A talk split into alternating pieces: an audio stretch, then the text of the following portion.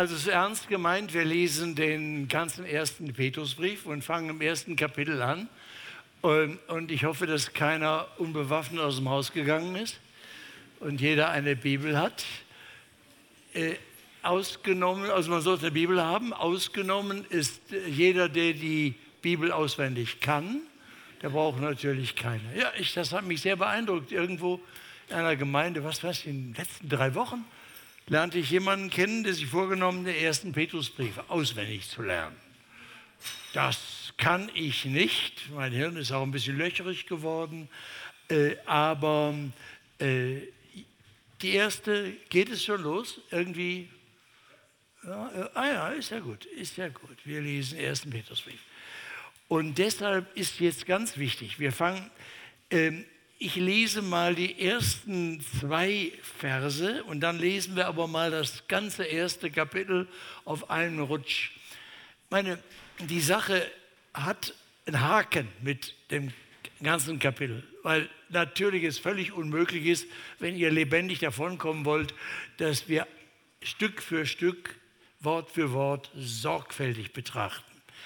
Das hat einen hohen Reiz und ich freue mich jetzt schon darauf, ich plane, eine Fernsehserie zu machen. Ich mache so eine wöchentliche Fernsehserie. Kolosserbrief haben wir neulich gemacht.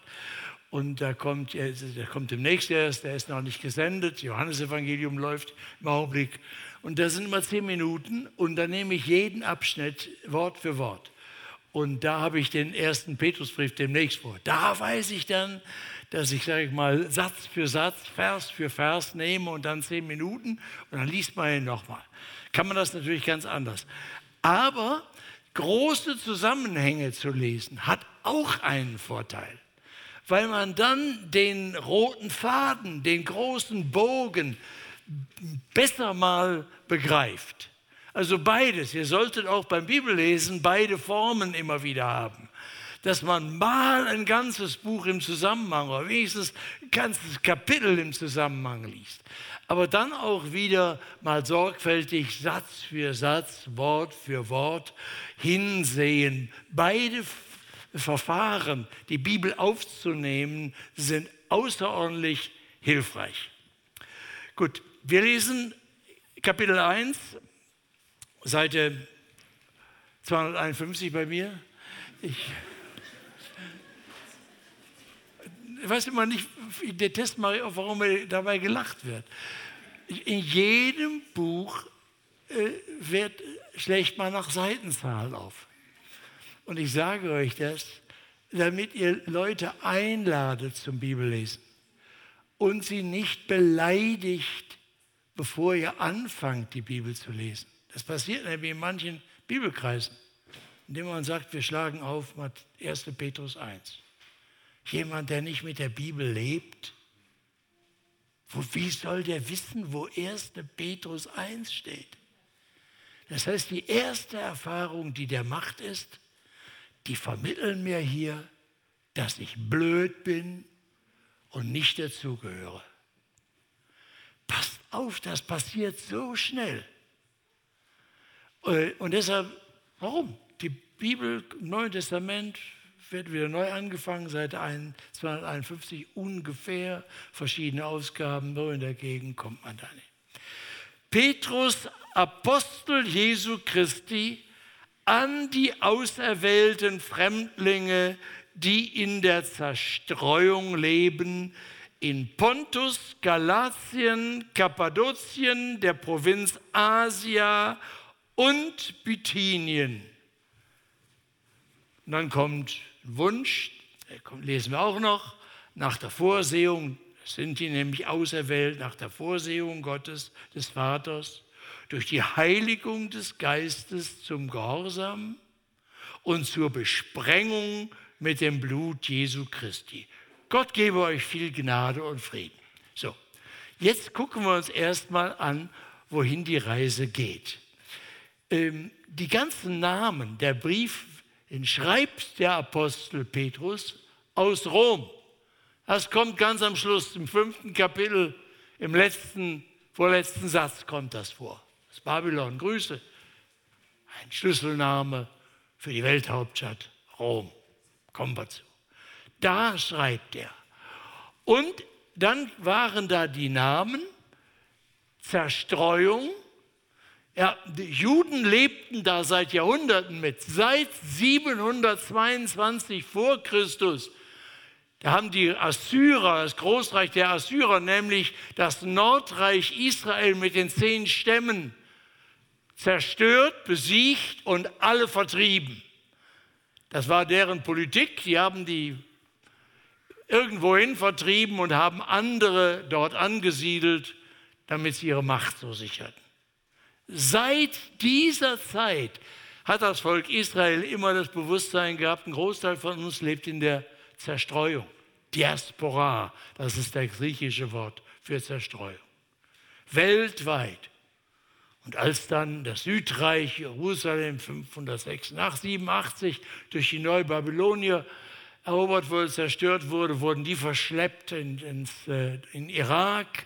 Und dann, es ging eigentlich immer so weiter, bis heute. Für Juden ist immer klar, der größte Teil, also mehr, mehr Juden als in Israel leben, leben auch heute weltweit.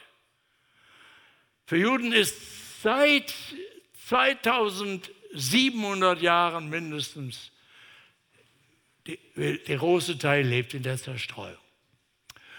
Nun schreibt aber der Apostel Petrus ja nicht nur an Juden, dass ein Großteil der Gemeinden, an die er hier schreibt, das waren Juden, die das Evangelium von Jesus gehört hatten und äh, sich und an Jesus vertrauten nennen die heute messianische oder nennen sich heute selber messianische Juden.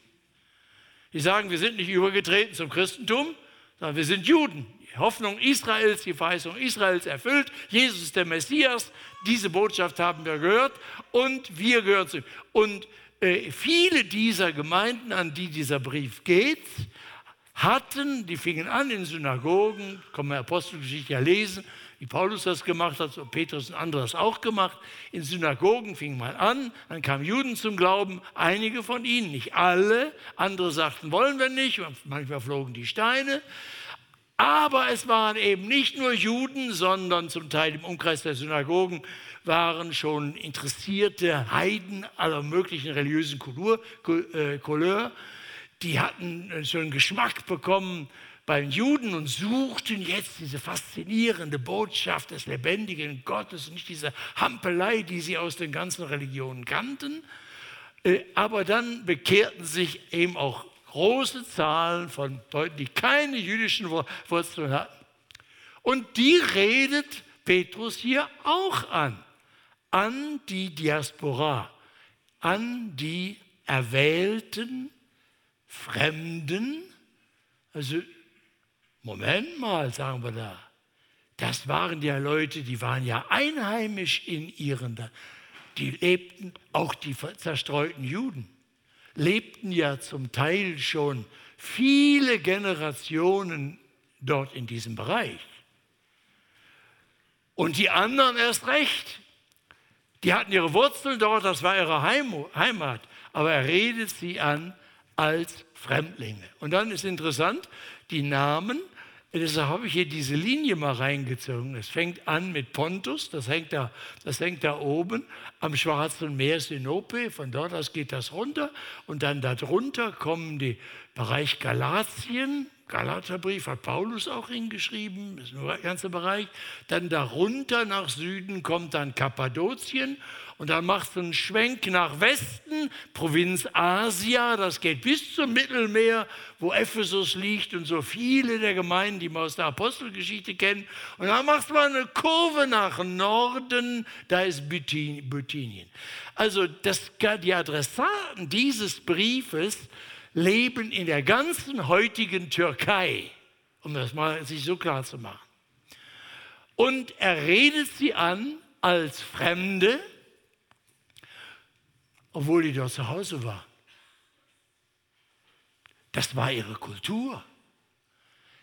Er redet sie, als Jude wusste er eigentlich, wir Juden sind eigentlich alle in Israel zu Hause. Wir sind irgendwann mal vertrieben worden. Unsere Heimat ist Israel.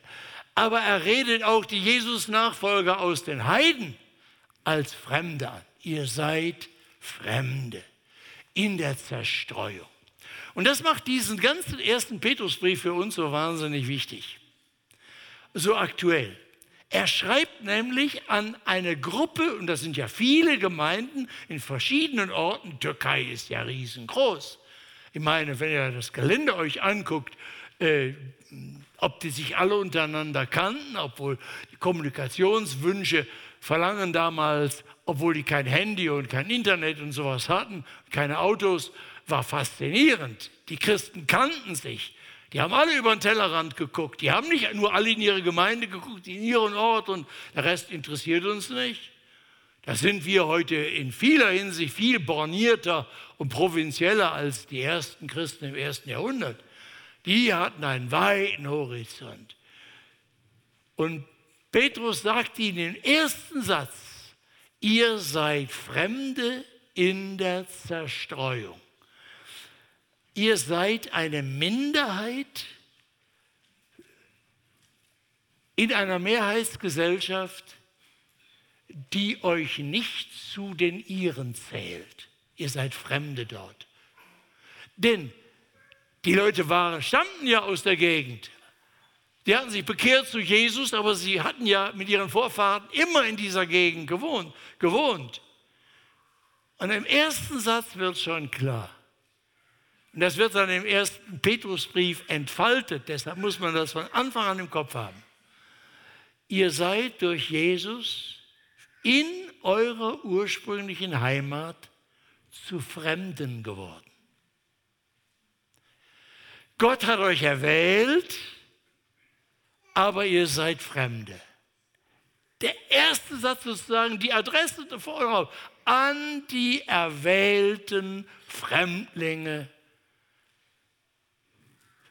Fremde, ihr wisst, was das ganze Problem ist in unseren Ländern.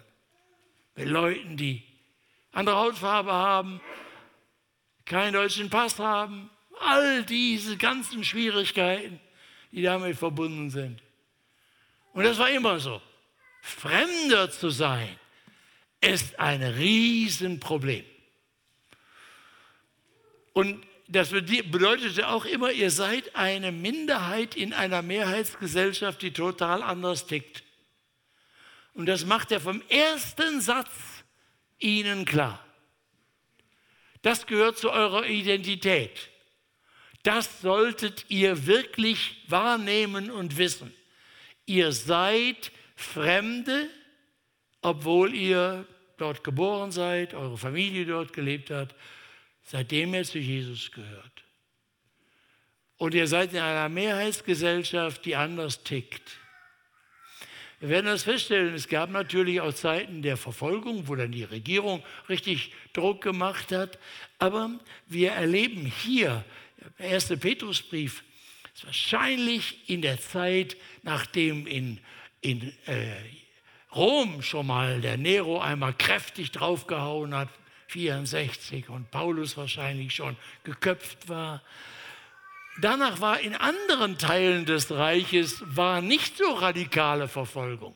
Es geht hier mehr darum, was man erlebt, wenn man in einer Mehrheitsgesellschaft als Minderheit lebt und die Mehrheitsgesellschaft nach ganz anderen Vorstellungen tickt als die Jesus-Leute.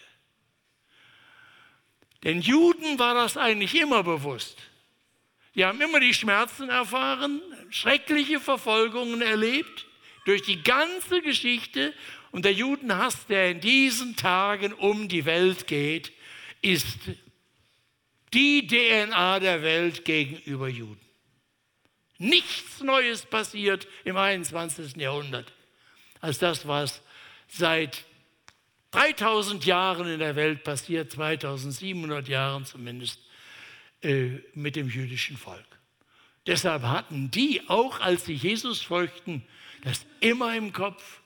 Und es war dem Apostel Petrus, übrigens auch dem Apostel Jakobus, der Jakobusbrief geht nämlich auch im ersten Satz, das war der leibliche Bruder, Halbbruder von Jesus, der Leiter der Jerusalemer Gemeinde, wenn ihr Jakobusbrief liest, der erste Satz geht genauso los an die Leute, die Jesus-Leute in der Diaspora, in der Zerstreuung. Und sie wollten diese Apostel, die als Juden das in den DNA hatten, für die war das keine Überraschung, dass, weil sie jetzt Jesus folgten, sie noch einmal Ausgrenzung erfuhren. Zusätzlich. Und sie wollten, dass alle, die dazu kamen in die Gemeinde und die nichts von der Geschichte Israels bisher erlebt hatten und die das nicht in ihrer DNA hatten, die bisher gelernt hatten, gesund ist man, wenn man sich in der Mehrheitsgesellschaft anpasst. Gesund ist, wenn man viele Likes sammelt. Wenn alle sagen, du gefällst mir und was du denkst und was du sagst und wie du lebst, das ist gut, das machen wir auch. Das ist die ganz normale menschliche DNA von damals bis zum 21. Jahrhundert, von Facebook, TikTok und wer weiß was. Gesund lebst du, wenn du Anerkennung hast und die Zustimmung deiner Umgebung hast, deiner Peer Group, der Clique, mit der du lebst, der Menschen, die dir wichtig sind. Das ist tief drin.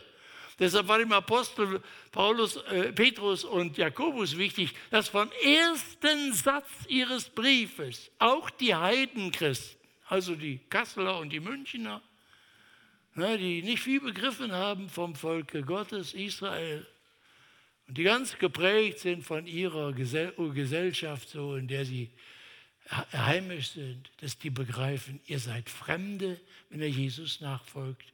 Und ihr lebt in der Zerstreuung als Minderheit in einer schier übermächtigen Mehrheitsgesellschaft. Was bedeutet das jetzt? So, und jetzt äh, äh, also das, das muss man wie, ist wie eine Überschrift. Das ist die Adresse. Nicht? Also sozusagen, was bei uns immer außen auf dem, auf dem Briefumschlag steht. Ist doch gar nicht drin. Das ist der Anfang. Dann mit dem Gruß, den lasse ich jetzt mal weg, obwohl der den ganzen Abend füllen würde, wenn ich ihn ausnahme. Wunderbar. Dreieinigkeit gleich am Anfang, aber in der Reihenfolge Vater, Heiliger Geist und Sohn. So, aber jetzt lesen wir mal weiter. Das erste Kapitel. Wenn ihr eine Bibel habt, schaut rein. Ich lese langsam, auch wenn ihr der Reichtum der Gegenwart ist ja auch unser Problem. Jeder, wir haben etwa 25 verschiedene Bibelübersetzungen jetzt, oder habt ihr bei euch angeordnet, dass man Elberfelder liest oder was? Wir haben Luther im Gemeindehaus, aber hier bringt jeder mit, was, was er hat. Ich weiß ja, Volksbibel und all sowas. Ne? Darf man kein böses Wort darüber, der Reichtum. Aber manchmal ist der Reichtum auch das Problem. Ich lese aber so langsam, dass ihr könnt es vergleichen. Aber tröstet euch, gleich werdet ihr die Sätze, die ich euch auslege, werdet ihr alle auch noch einmal hier vorne sehen. Deshalb jetzt äh, einfach mal zuhören und den, den großen Bogen mitkriegen. Wir, von Vers 3 an. Also, an die Fremdlinge, auserwählten Fremdlinge, die in der Zerstreuung leben. Gelobt sei Gott, der Vater unseres Herrn Jesus Christus, der uns nach seiner großen Barmherzigkeit wiedergeboren hat zu einer lebendigen Hoffnung durch die Auferstehung Jesu Christi von den Toten. Wiedergeboren hat zu einer unvergänglichen und unbefleckten und un, zu einem unverwelklichen, unbefleckten, unverwelklichen Erbe das aufbewahrt wird im Himmel für euch, die ihr aus Gottes Macht durch den Glauben bewahrt werdet, zur Seligkeit, sagt Luther, zur Rettung, die bereitet ist, dass sie offenbar werde zu der letzten Zeit. Dann werdet ihr euch freuen, die ihr jetzt eine kleine Zeit, wenn es sein soll, traurig seid, in mancherlei Anfechtungen, auf das euer Glaube bewährt, also die Anfechtungen, auf das euer Glaube bewährt und viel kostbarer befunden werde als vergängliches Gold, das durchs Feuer geläutert wird. Zu Lob, Preis und Ehre, wenn offenbart wird Jesus Christus. Ihn habt ihr nicht gesehen und habt ihn doch lieb. Und nun glaubt ihr an ihn, obwohl ihr ihn nicht seht. Ihr werdet euch aber freuen mit unaussprechlicher und herrlicher Freude, wenn ihr das Ziel eures Glaubens erlangt, nämlich der Seelenseligkeit, die Rettung, das Heil. Nach dieser Seligkeit haben gesucht und geforscht die Propheten, die geweissagt haben von der Gnade für euch und haben geforscht, auf welche und was für eine Zeit der Geist Christi deutet, der in ihnen war und zuvor bezeugt hat, die Leiden, die über Christus kommen sollten und die Herrlichkeit danach. Ihnen ist offenbar worden, dass sie nicht, dass, dass sie nicht sich selbst sondern euch dienen sollten mit dem, was euch nun verkündigt ist durch die, die euch das Evangelium verkündigt haben, durch den Heiligen Geist, der vom Himmel gesandt ist, was auch die Engel begehren zu schauen. Darum umgürtet eure Lenden und stärkt euren Verstand, seid nüchtern und setzt eure Hoffnung ganz auf die Gnade die euch dargeboten wird in der Offenbarung Jesu Christi. Als gehorsame Kinder gebt euch nicht den Begierden hin, in denen ihr früher in eurer Unwissenheit lebtet, sondern wie der, der euch berufen hat, heilig ist, sollt auch ihr heilig sein in eurem ganzen Wandel. Denn es steht geschrieben, im dritten Buch Mose, Kapitel 19, Vers 3, ihr sollt heilig sein, denn ich bin heilig, spricht Gott. Und da ihr den, den als Vater anruft, der ohne Ansehen der Person einen jeden richtet nach seinem Werk, so führt euer Leben in Gottesfurcht, solange ihr hier in der Fremde weilt. Wieder, Fremde. Ihr lebt jetzt in der Fremde. Denn ihr wisst, dass ihr nicht mit vergänglichem Silber oder Gold erlöst seid, von eurem nichtigen Wandel nach der Väterweise, sondern mit dem teuren Blut Christi als eines unschuldigen und unbefleckten Lammes. Es ist zwar zuvor, äh, er ist zwar zuvor ausersehen, ehe der Weltgrund gelegt war, aber offenbart am Ende der Zeiten um euretwillen die ihr durch ihn glaubt an Gott, der ihn von den Toten auferweckt und ihm die Herrlichkeit gegeben hat, so dass ihr Glauben und Hoffnung zu Gott habt. Habt ihr eure Seelen gereinigt im Gehorsam der Wahrheit zu ungeheuchelter Bruderliebe, Liebe, so habt euch untereinander beständig lieb aus reinem Herzen. Denn ihr seid wiedergeboren, nicht aus vergänglichem, sondern aus unvergänglichem Samen, nämlich aus dem lebendigen Wort Gottes, das bleibt. Denn alles Fleisch ist wie Gras und alle seine Herrlichkeit wie des Grases Blume. Das Gras ist verdorrt und die Blume verfallen, abgefallen, aber des Herrn Wort bleibt in Ewigkeit.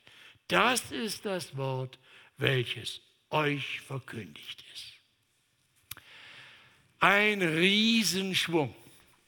Für die, die Griechisch lernen und das in Griechisch lesen, das ist alles ein Satz. In Deutschland ist das, in Deutsch ist das schon aufgelöst. Also was in den Sätzen von Vers 3 an die folgende steht, ist eigentlich ein einziger Satz. Den muss man deshalb auch in einem großen Schwung lesen. Also, jetzt gucken wir einen Augenblick nochmal genau rein. Erster Punkt, erwählte Fremde in der Zerstreuung das habe ich euch erklärt, Minderheit in einer nichtchristlichen Gesellschaft. Das ist er. Und er knüpft an, ja, ich habe jetzt von der Zerstreuung des jüdischen Volkes gesprochen, aber Fremder zu sein, das ist eine viel ältere Linie schon im Volke Israel. Abraham wird berufen, es zieht aus dem Irak nach Norden, Haran, und Gott beruft ihn dann, ich will dir ein Land, in, zieh in ein Land, das ich dir zeigen will. Und dann zieht er und, sein, und die Söhne auch, also Abraham, Isaac und Jakob, die ziehen immer rum durch das verheißene Land, ohne dass sie siedeln dürfen in Zelten. Es gehört ihnen nicht. Das heißt, sie sind von Anfang an Fremde. Dann sind sie in Ägypten und dann ist die Sklaverei in Ägypten. Das heißt, aber von den Wurzeln des Volkes Gottes an gehört zu ihnen, ihr seid berufen in ein verheißenes Land, Das wird euch Gott schenken, aber ihr lebt als Nomaden, als Fremde in der Wanderschaft. Das ist euer Wesen. Ausländer auf Befehl. Also, wenn wir heute Probleme haben, also uns damit beschäftigen, wie das denn geht mit Flüchtlingen und so weiter und wie man das, das alles hinkriegt, das ist das ureigenste Thema von Christen. Ein Jesus-Nachfolger, der muss verstehen, was es heißt, als Fremder zu leben, keine Heimat zu haben, dort, wo man geboren ist, wo die Familie lebt, wo man arbeitet und so. Und manche erleben das natürlich auch so, dass sie ihre Heimat heute verlassen und dann in anderen Ländern neu anfangen müssen. Das ist alles auch schwer genug. Aber die Lektion zu lernen ist die Aufgabe bei uns, der Biodeutschen. Leute, die Jesus nachfolgen und hier in Deutschland ihre Wurzeln haben, wenn die nicht gelernt haben, das Bewusstsein von Fremden in der Zerstreuung sich anzueignen, haben sie nicht begriffen, was Jesus Nachfolge ist. Das ist natürlich total fremd, weil wir mal sagen, oh, die Armen, die keine Heimat haben, aber wir, Heimat, die Bayern sind ja bekannt dafür. Das Heimat, Heimat, das ist, das ist wichtig. Ja, ist auch schön. Aber für Christen sind Fremde. Und wer Jesus nachfolgt, ist auch in Bayern und in Franken ein wenig Fremder. Und die Preußen in Preußen und alle überall Fremde. Warum denn? Warum? Weil sie wiedergeboren sind zu einer lebendigen Hoffnung. Haben wir gerade gelesen. Gelobt sei Gott. Der, er fängt damit an und sagt, ja, jetzt was ist denn das Wesen? Warum seid ihr denn Fremde in einer Zerstreu, Zerstreuung? In einer Mehrheitsgesellschaft, die anders denkt? Weil ihr neu geboren seid, von neuem geboren seid. Und hier sagt er, das ist Barmherzigkeit Gottes. Ihr seid alternativ. Alternativ, das Fremdwort heißt neu, anders geboren. Das steckt in diesem Wort. Anders geboren. Und zwar wie? Durch die Auferstehung Jesu von den Toten. So interessant, in der Bibel verschiedene Stellen von Wiedergeburt. Jesus redet davon durch Wasser und Geist, Johannes 3. Hier sagt Paulus Wiedergeburt durch die Auferweckung, durch die Auferstehung Jesu Christi zu einem unvergänglichen, unbefleckten, unverweltlichen Erbe, das aufbewahrt wird. Die, was ist das? Was heißt lebendige Hoffnung? Lebendige Hoffnung, Hoffnung kann man ja auf zweierlei Weise verstehen. Einmal ist Hoffnung mein Hoffen. Ich hoffe. Ich hoffe, dass ihr mir zuhört. Das ist Wunsch, ich weiß es nicht. Ich wünsche mir das. Ich hoffe das. So. Das ist die Haltung der Hoffnung. Oder die Hoffnung ist das, was wir erhoffen. Das Erhoffte, der Inhalt der Hoffnung.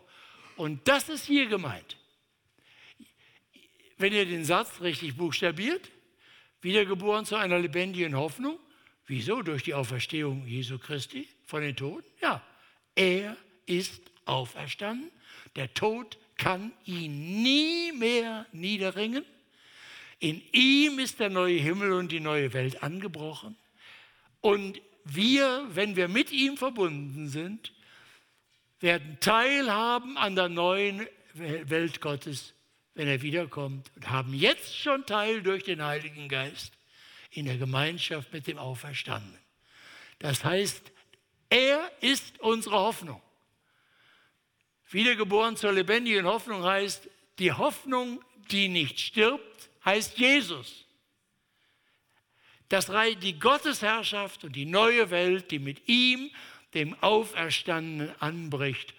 Und das ist das unverwelkliche Erbe, was uns niemand, das aufbewahrt wird, heißt es hier im Himmel, aufbewahrt für euch, die aus Gottes Macht durch Glauben bewahrt werdet, zur Seligkeit, zur, zur, zum Heil, zur Errettung, die bereitet ist, dass sie offenbar werde zu der letzten Zeit. Das heißt, wir haben jetzt schon die lebendige Hoffnung, weil Jesus auferstanden ist. Er lebt und ihn kriegt keiner kaputt. Aber wir sagen ja, die, die Hoffnung stirbt zuletzt. Dann denken wir immer, das ist das, was wir hoffen. Und viele unserer Hoffnungen platzen, weil sie sich nicht erfüllen lassen. Wenn die Bibel von der lebendigen Hoffnung redet, dann sagt sie, der erhoffte, das erhoffte, der Inhalt der Hoffnung, das, was wir erben werden und was wir als Erben jetzt schon besitzen und anteilweise durch den Heiligen Geist jetzt schon bekommen. Deshalb redet Jesus von der Wiedergeburt durch den Heiligen Geist, Vergebung der Sünden und Erfüllung mit dem Heiligen Geist, das Anteil an der neuen Welt Gottes durch. Das kann man nicht selber machen, das kann man nicht kaufen, das kann man nicht erarbeiten, sondern das kann allein Gott schaffen und er schafft es durch den Heiligen Geist und die Vergebung der Sünden, durch den gekreuzigten und auferstandenen Jesus. So, das ist das erste wesentliche Kennungszeichen. Ihr seid total anders. Nicht, weil ihr besser seid oder so. Und ihr habt es auch nicht selber gemacht, sondern ihr seid von neuem geboren und habt Jesus, die lebendige Hoffnung, ist ein Teil seiner Herrschaft. So, und jetzt gibt es hier, das ist der dritte Punkt, zwei Kon Kontraste, die hier beschrieben werden, weil sie damals ein Unterschied war zwischen der Weltanschauung der Jesus-Nachfolger und der Weltanschauung, die die Leute ringsherum hatten. Und das ist, was mich so wahnsinnig fasziniert. Das ist heute so krass, noch viel krasser, als es damals war. Aber es war offensichtlich damals schon so. Und ich zeige euch die zwei Kontraste. Die, der erste Kontrast, Vers 8, ihr habt ihn nicht gesehen und habt ihn doch lieb und nun glaubt ihr an ihn, obwohl ihr ihn nicht seht. Und Paulus sagt das gleiche, 2. Korinther 4, Vers 18 sagt er, wir schauen auf das Unsichtbare, weil das Unsichtbare, das ist ewig und das Sichtbare vergeht. Es stirbt. Alles, was man sieht, stirbt. Deshalb ist Gott nicht gefangen in der Sichtbarkeit. Aber die Weltanschauung oder die, Weltsicht rings um uns ist total anders. Ein sehr scharf denkender Philosoph unserer Zeit, Charles Taylor, ein katholischer Philosoph, war katholisch, der hat das in einem der bedeutendsten Gegenwartsbücher, ein säkulares Zeitalter, beschrieben. Er beschreibt, seit 500 Jahren hat sich in Westeuropa, in, in Europa und Nordamerika, vor allen Dingen im sogenannten Westen, eine Entwicklung er sagt, vor 500 Jahren schien es in Europa kaum möglich zu sein, dass jemand nicht an Gott glaubte. Gab es auch, aber das war eigentlich nicht. Heute scheint es völlig unmöglich zu sein, an Gott zu glauben. Und er nennt das die sozialen Vorstellungsschemata. Also was, was wir lernen, wie wir die Welt sehen. Und er sagt, wir alle haben gelernt, die Welt ist ein abgeschlossenes Diesseits. Und wir als Menschen sind die Gott und sowas, das ist ein blasser Gedanke. Natürlich gibt es Leute, die glauben an Gott, aber guck doch mal die Christen an. Die Hölle, da lachen die Hühner. Und den Himmel, wollen auch die Christen nicht. Konnte man in Corona-Zeit studieren, die wollen alle noch mal nach Mallorca. In Himmel will keiner. Sterben war das Schlimmste. Paulus hat niemand verstanden. Der hat nämlich gesagt, Christus ist mein Leben, Sterben ist Gewinn. Die ganze Christenheit in Europa hat gesagt, Sterben ist der größte Verlust, der denkbar ist. Hauptsache ist Gesundheit. Niemand glaubt daran, dass der Himmel eine Realität ist, für die es sich lohnt, auf die es sich lohnt zu hoffen und zu gehen. Auch die Christen leben so, dass es man möglichst lange vermeidet, dorthin zu müssen, falls es das gibt. Versteht, ich übertreibe das jetzt und mache das ein bisschen drastisch. Genau das beschreibt Charles Taylor und sagt, unser allgemeines Denken, das wir durch die Poren aufnehmen, das uns durch und durch prägt, auch wenn man Charles Taylor nie gelesen hat und die ganze Philosophie und Geistesgeschichte der letzten 500 Jahre einen überhaupt Dreck illustriert. Alle atmen das ein. Die Welt, nur das, was ich sehe, ist wirklich und was ich nicht sehe, gibt es nicht. Testet euch selbst. Das ist die Quelle unserer Anfechtungen dass wir ganz automatisch sagen, was ich nicht sehe, das gibt es wahrscheinlich nicht. Ich kenne das in meinem Leben. Ich habe immer wieder diese Zweifel. Ist das nicht doch alles ein Wahn? Nun habe ich den Vorteil, dass ich ziemlich alt bin und dass der Zeitpunkt näher kommt, wo die Wahrheit wirklich radikal deutlich wird. Denn wenn ich hier die Augen schließe, dann werde ich ihn sehen, wie er ist. Dann gibt es keine Zweifel mehr. Dann kann niemand mehr kommen und sagen, oh, du folgst da irgendeinem Wahn, das ist doch gar nicht so, guck doch mal, sei doch mal realistisch. Was man nicht sieht, das gibt, na gut, es gibt auch unsichtbare Sachen, die real sind. Manche Christen sind dann so interessant und sagen, Elektrizität sieht man auch nicht. Oh, oh, oh. Kannst aber physikalisch nachweisen, ohne dran zu glauben. Also komm, die Sache ist viel, viel schwieriger, als wir denken. Und das, das war aber damals. Und jetzt stellt euch vor, ich weiß nicht, wie ist das bei euch? Ihr seht Jesus nicht, ihr habt ihn nicht gesehen. Und ihr liebt ihn. Ihr liebt ihn.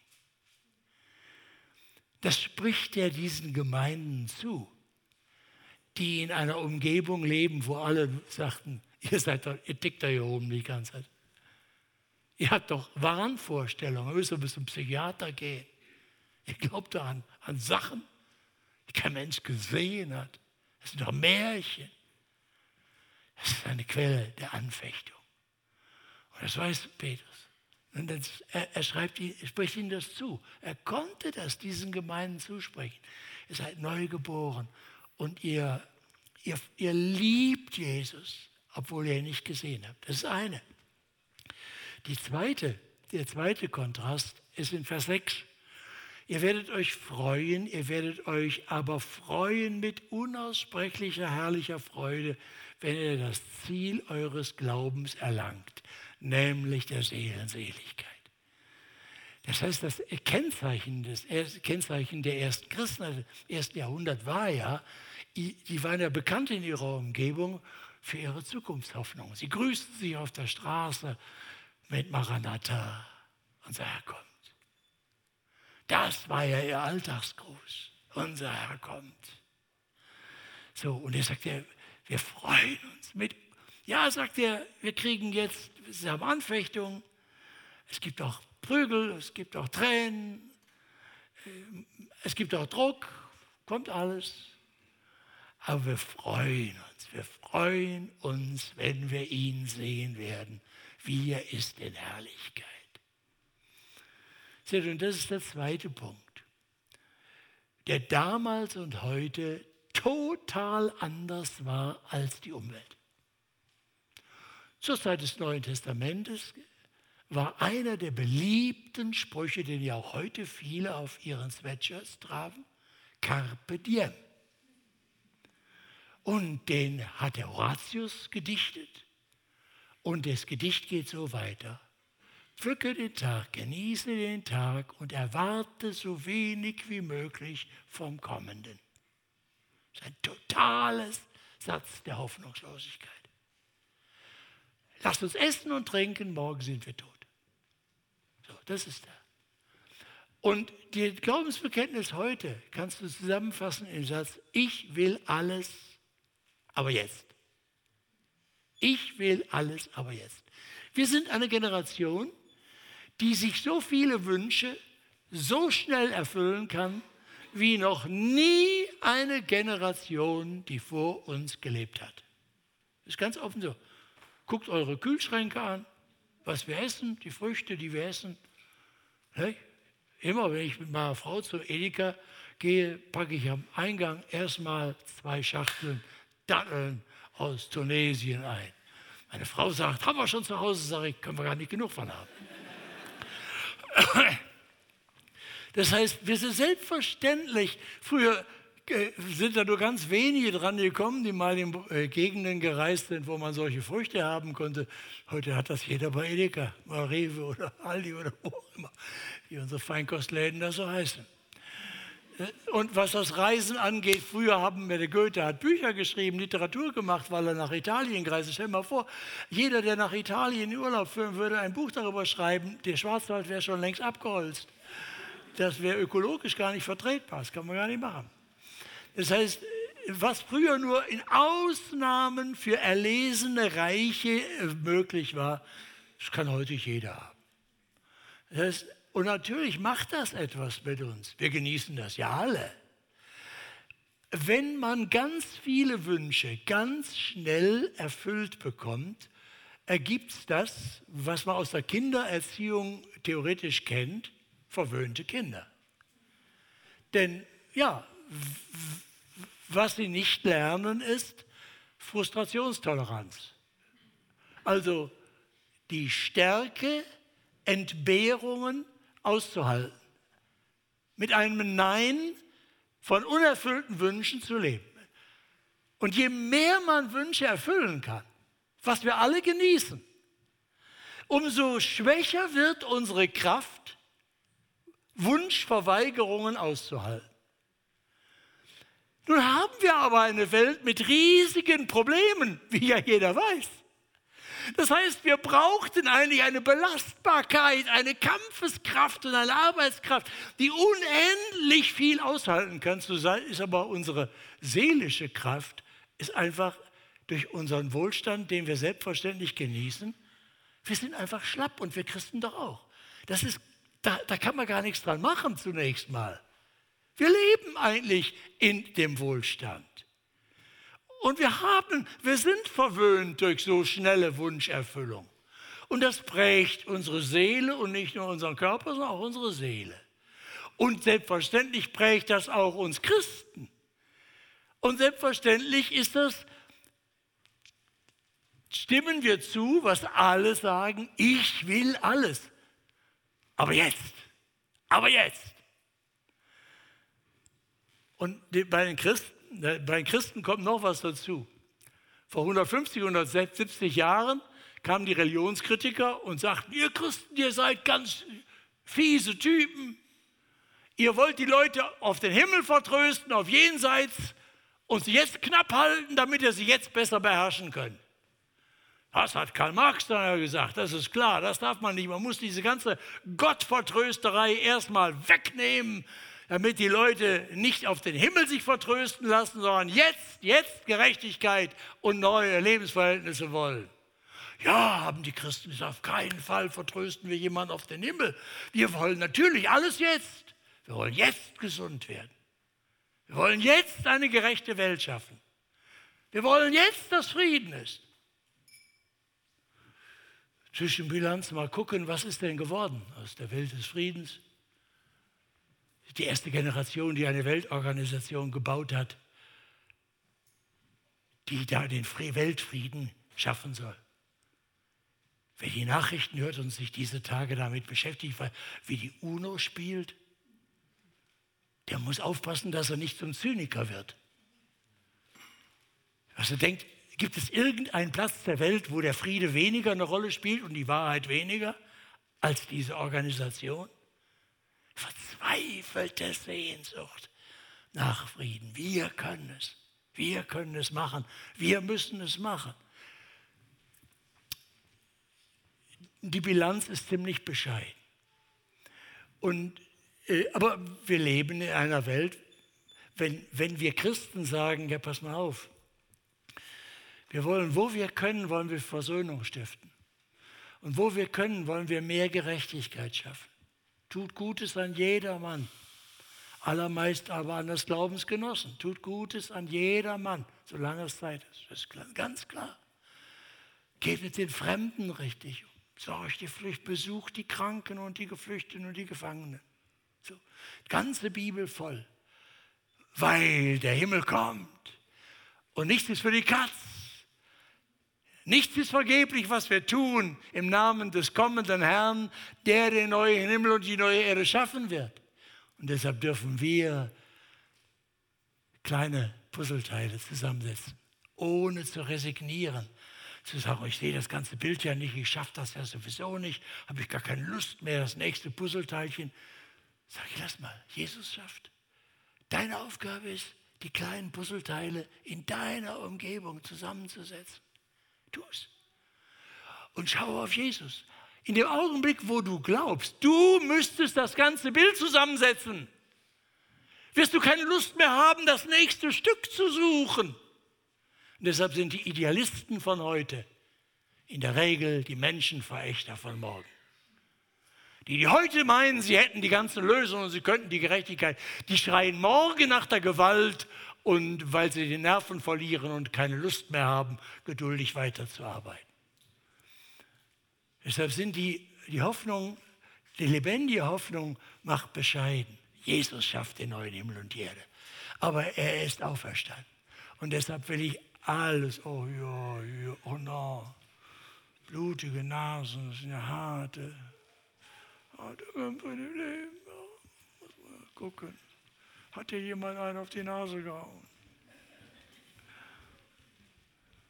Früher kriegten das nur Jungs, heute kriegen das auch Mädchen. Wo war ich stehen geblieben? Einer der ersten Reihe, wo ich immer äh, äh, daran denke, was ich zuletzt gesagt habe. Äh, das ist die Schwäche alter Männer. Wenn ich, was? Bitte was? Die Idealisten von heute sind die Menschenverächter von morgen. Ja, das ist ein trauriger Spruch, aber es ist leider so. Also jetzt äh, seht, hier sind zwei Dinge, wo das, der, der, die Weltanschauung, das Lebensklima mit dem Wort von Charles Taylor das soziale Vorstellungsschema, also wie man sich die Wirklichkeit vorstellt mit Menschen und allem, ist total anders als bei den Christen und bei denen, die Jesus nicht kennen. Und die große Not ist, dass Christen heute ganz, ganz stark in ihrer, ihrem Glauben an Jesus im Grunde von den Weltanschauungen, von dem Vorstellungsschema ihrer Umgebung geprägt werden. Das, was ich sehe, ist wichtig. Für die Religion fängt dann immer an, muss irgendwer musste irgendwelche Sachen haben, angucken, anfassen. Und ich will alles aber jetzt. Wir haben das ja auch angefangen. Ich meine, natürlich ist toll. Natürlich, ich bin zutiefst überzeugt, dass der Herr Jesus auch heute wunderbar heilen kann. Für ein Leben, das oft erlebt. Ich wusste immer nie, was ist das größere Wunder. Wenn er mit Ärzten heilt oder ohne. Weil bei den vielen Fehlern, die Ärzte machen, ist ja auch Gnade Gottes, wenn es gelingt. Ich musste neulich mit einer Halsschlagader operieren lassen hier, weil die 99 Prozent zu waren, hatten sie festgestellt, ich habe gar nicht gemerkt. Und dann hat der Arzt gesagt, dass, was da alles passiert. Da kriegst du ein langes Blatt und dann steht da unter letaler Ausgang dann und dann. Ich, können Sie ruhig auf Deutsch sagen, das heißt, da kann man bei sterben. Schneidet, man durch und geht alles kaputt, ist alles gar nicht so einfach. Habe ich ihm gesagt, machen Sie mal keine Sorge, ich bete für Sie. Guckt er mich mit solchen Augen an sagte, ich war, ich kriegte die Diagnose und habe dann drei Wochen lang bin ich evangelisieren gegangen, weil ich so kurzfristig das nicht alles absagen wollte. Dann musste ich unterschreiben, dass ich das auf eigene Verantwortung mache. Begrüßte mich dieser Arzt, der war in der DDR aufgewachsen, war ein toller Spezialist, toll operiert auch, aber war ein Gott, völlig gottvergessener Typ. Begrüßte mich und sagte, Sie sind der, der lieber arbeitet und stirbt, als sich helfen zu lassen. Habe ich ihm das erklärt, wie das zusammenhängt, dass wir das jetzt schon das ewige Leben haben und dass ich mich noch mehr freue, wenn ich dann habe und dass ich übrigens, damals war ich fünf Jahre jünger noch, übrigens an der Schwelle der Ewigkeit äh, und dass ich dankbar bin, dass er mir das noch machen will, die Regenrinne, und, aber er sollte eine ruhige Hand haben. Ich würde für ihn beten, dass es ihm auch hilft. Ja, na gut. Also, das, aber du merkst, wenn du, äh, schon wenn du das äußerst, wie fremd das ist, wie fremd das ist in dieser Welt. Nun prüft euch selber, wie stark die Weltanschauung unserer Mehrheitsgesellschaft, aus der wir kommen, ich weiß ja nicht, wer nicht schon in der fünften Generation äh, frei, evangelisch-freikirchliche Gemeinde angehört und da so immer schon eigentlich sich gar nicht vorstellen können, wie so richtig Gottlose ticken. Aber vielleicht sitzen ja hier auch eine Reihe Leute, die wissen doch ganz genau, wie man lebt, wenn man aus der Familie kommt und am Freundeskreis kommt, wo man der Einzige ist, der an Jesus glaubt. Und wie fremd man da ist. Das ist, deshalb ist dieser Petrusbrief so wichtig. Weil Petrus genau sagt, das ist, ihr seid Fremde in der Zerstreuung das heißt, der Streuung heißt immer, ihr, ihr, seid nicht Mehrheitsgesellschaft. Und wenn man eine Minderheit ist, dann kommt immer ganz schnell der Gedanke, ja, das kann doch nicht wahr sein, dass die alle falsch sind, nur wir hier in dieser Gemeinde, wir ticken richtig. Ist das nicht sektenhafte Anmaßung? Das kommt doch dann. Das war doch damals auch. Und deshalb sagt Paulus das ganz bewusst. Und dann sagt er noch etwas, die eine Säule-Konstruktion. Das gehört zur Nüchternheit. Er, er sagt, auf so Unsichtbare schauen wir. Wir freuen uns auf den kommenden Herrn, die Freude auf den kommenden Herrn. Und darum umgürtet eure Lenden und stärkt euren Verstand. Heißt das in der neuen Lutherbibel, finde ich sehr interessant. Die Anoia, seid nüchtern, also nicht besoffen. Und worin äußert sich jetzt diese Nüchternheit und diese, diese Nachdenklichkeit, dieser starke Verstand, setzt eure Hoffnung ganz auf die Gnade, die euch dargeboten wird in der Offenbarung Jesu Christi. Das ist eine Einsäulenkonstruktion.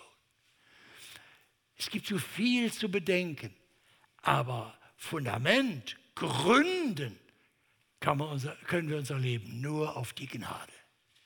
Dass wir beschenkt, wir begnadigt werden, weil Gott in Jesus das Gericht trägt, uns unsere Sünde vergibt und wir als ver verlorene Verbrecher, die Gott beleidigt haben, zu Kindern Gottes begnadigt werden. Begnadigt.